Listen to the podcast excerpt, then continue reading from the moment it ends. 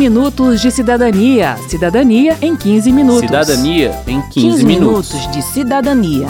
Cidadania em 15 Cidadania minutos. em 15 minutos.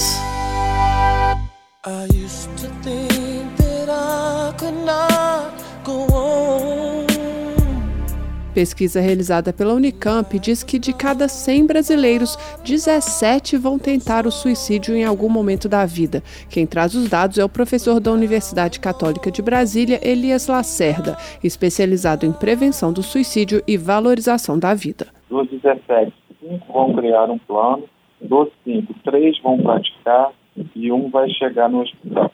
Então, o suicídio é um fenômeno complexo. Existem inúmeros fatores. Em primeiro, os transtornos do humor, aí está a depressão. Depois, o uso de álcool e drogas ilícitas. Depois vem a esquizofrenia. Dados secundários. É dívida, é de relacionamento, violência doméstica. Segundo a Organização Mundial de Saúde, a cada 10 suicídios, 9 são preveníveis. Então, o que nós precisamos, como sociedade, é um cuidar do outro, um olhar o outro como ele é, e não como nós queremos que ele seja.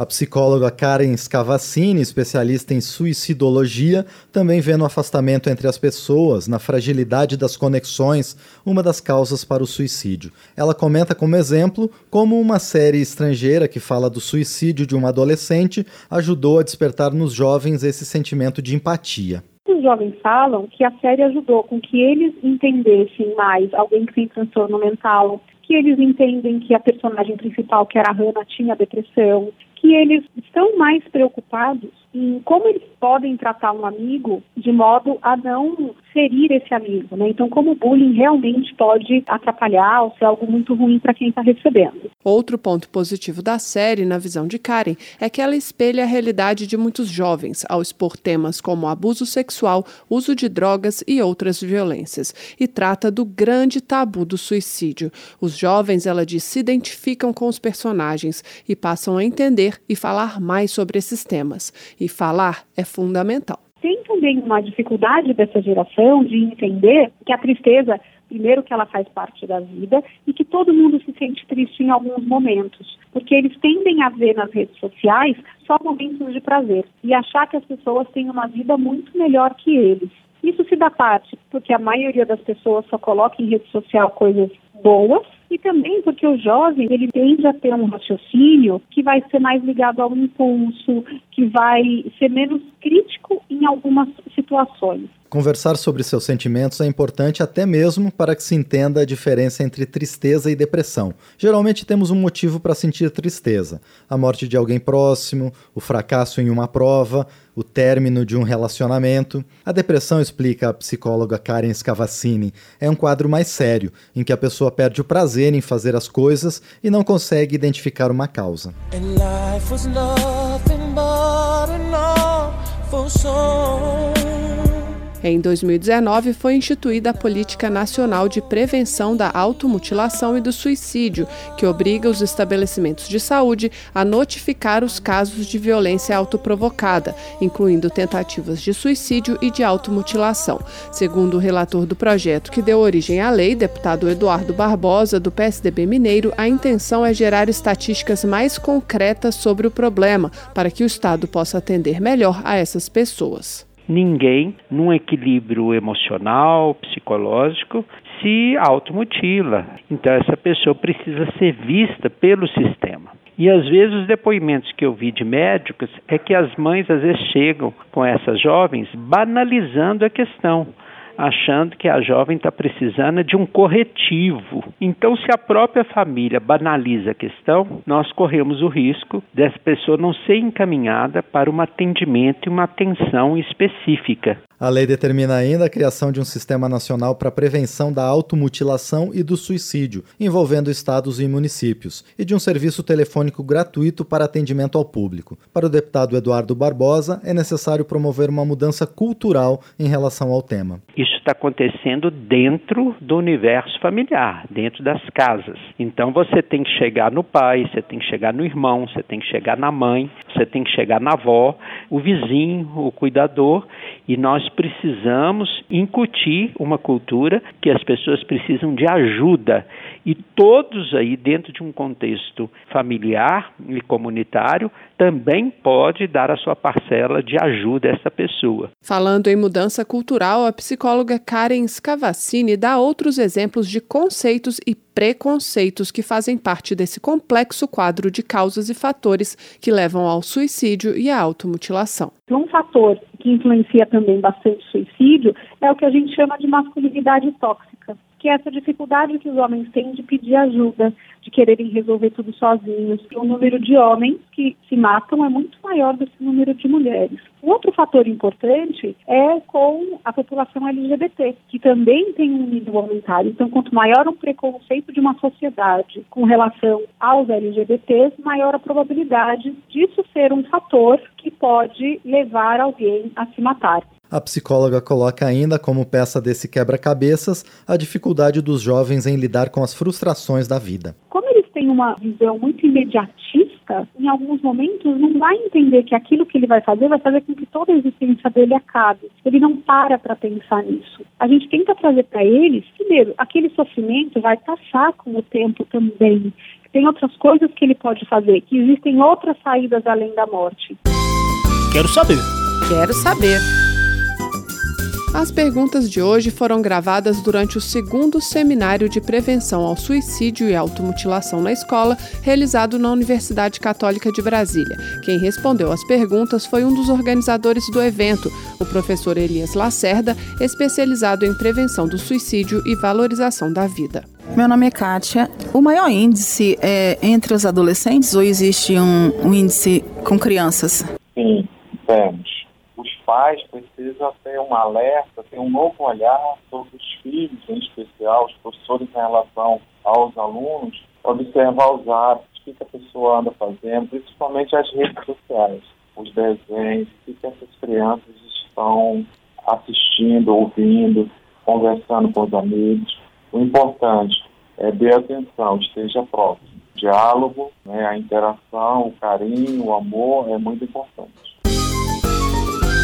Nirvana. Algumas só se arranham e outras o corte já é bem mais profundo, né? Talvez um seja mais para chamar atenção e o outro, de fato, seja um indício de depressão. É, não é chamar atenção. A automutilação é um fenômeno em que há uma dor emocional tamanha que o adolescente ele não sente pertencente a esse mundo. Então, quando ele se corta, só o ato da indiretamente inicialmente sentir um pouco de dor, mas é, o ato de sangrar, o ato dele cuidar dele, vem para o mundo da existência. No entanto, o que nós precisamos é o espaço de fala. Nós precisamos olhar o mundo através dos olhos dos jovens, dos adolescentes, para que aí possa ocorrer uma comunicação, uma conexão entre essas duas gerações.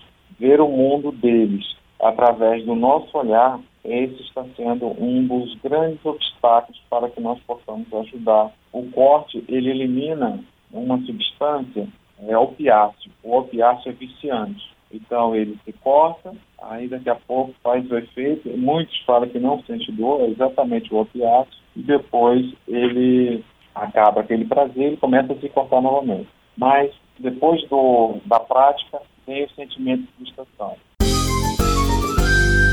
Sou professor Ivandro, falo da Paraíba. Eu gostaria de saber como eu posso trabalhar é, os temas relacionados ao suicídio, tendo a preocupação de não disparar gatilhos para que outras pessoas também viessem a cometer o suicídio. Uma professora me perguntou: posso fazer uma homenagem para que suicidou? Não, não. Acolher é diferente de excepcionalismo e Usar com glamour a temática. Mas a Organização Mundial de Saúde, ela recomenda que isso não se deve fazer quando abordar esse tema. A primeira delas é não publicar fotografias do falecido ou cartas suicidas. Isso envolve comentários no WhatsApp, nas redes sociais, alguma mensagem de despedida no Facebook, por exemplo. Outra coisa é não informar o método utilizado, não fornecer explicações simplistas, é, não glorificar o suicídio, fazer sensacionalismo do caso e não usar estereótipos religiosos ou culturais. E uma coisa muito importante, Verônica, é não atribuir culpas. É, o mais importante é que a gente tem que focar na vida, valorização da vida. Meu nome é Jurema. Tem casos de depressão infantil lá na escola onde eu trabalho, na comunidade, e eu acho importante que uma coisa pode levar a outra, né? A questão da depressão, da baixa autoestima. Eu tenho utilizado muito desenho com as crianças sobre como eles estão se sentindo. Surgem vários é, desenhos surpreendentes, tipo ele desenha o pai, a mãe, o irmão abraçados e ele lá no cantinho chorando, né? Então o desenho é uma forma, uma boa ferramenta para atingir o sentimento dessas crianças que podem estar chorando ou sofrendo e até mesmo uma forma de criar um espaço de fala para eles. Para os jovens a mesma coisa. Retira o desenho e pode fazer a roda de conversa como espaço de fala todas as pessoas podem ser utilizadas a roda de conversa e a palestra de valorização da vida, né? So darling, darling,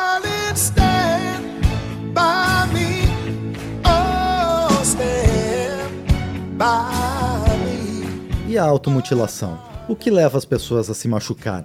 Segundo a psicóloga Karen Scavassini, essa é uma tentativa de aliviar a dor psíquica emocional. Na maioria das vezes, isso não é uma tentativa de suicídio. A pessoa não quer morrer. Mas a automutilação é um fator de risco para o suicídio. A pessoa pode chegar a isso. Através dos cortes, ela tem um descarrego, vamos dizer assim, de hormônios e de sensações que vão realmente fazer com que ela tenha um alívio de uma certa forma. Só que não é um comportamento saudável. E muitas vezes ela começa a se cortar mais, mais vezes e mais profundamente. E em alguns casos ela acaba morrendo porque ela se cortou demais, por exemplo. A próxima pergunta é: como os pais podem identificar os sinais de um comportamento suicida? A dica da Karen é bem objetiva. Fique atento ao comportamento de seu filho se o jovem começou a falar que pensa em se matar, ou ele fez um post numa rede social que não aguenta mais, que está muito cansado da vida,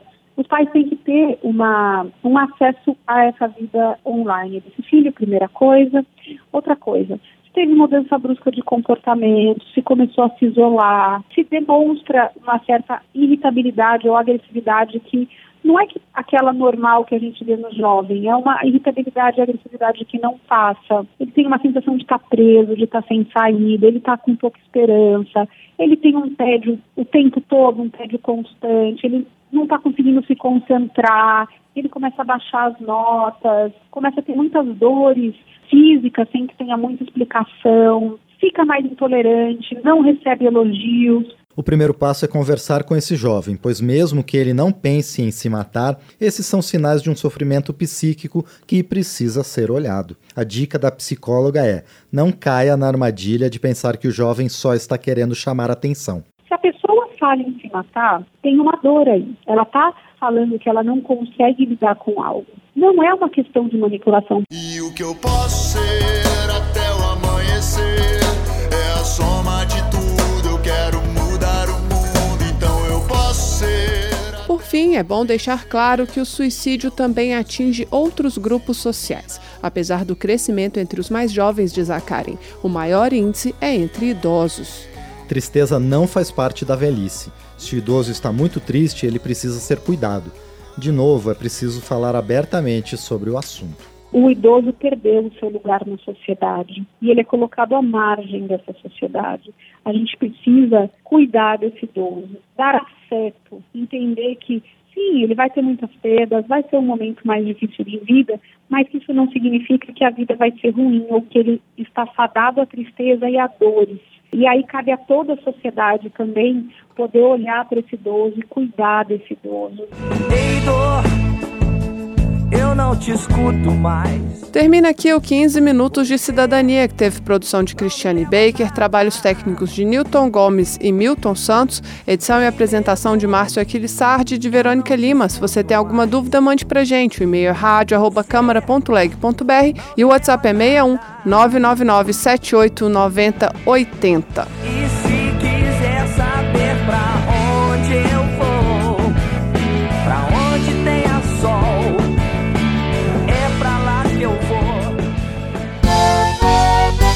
Minutos de cidadania. Cidadania em 15 minutos. Cidadania em 15, 15 minutos. minutos de cidadania.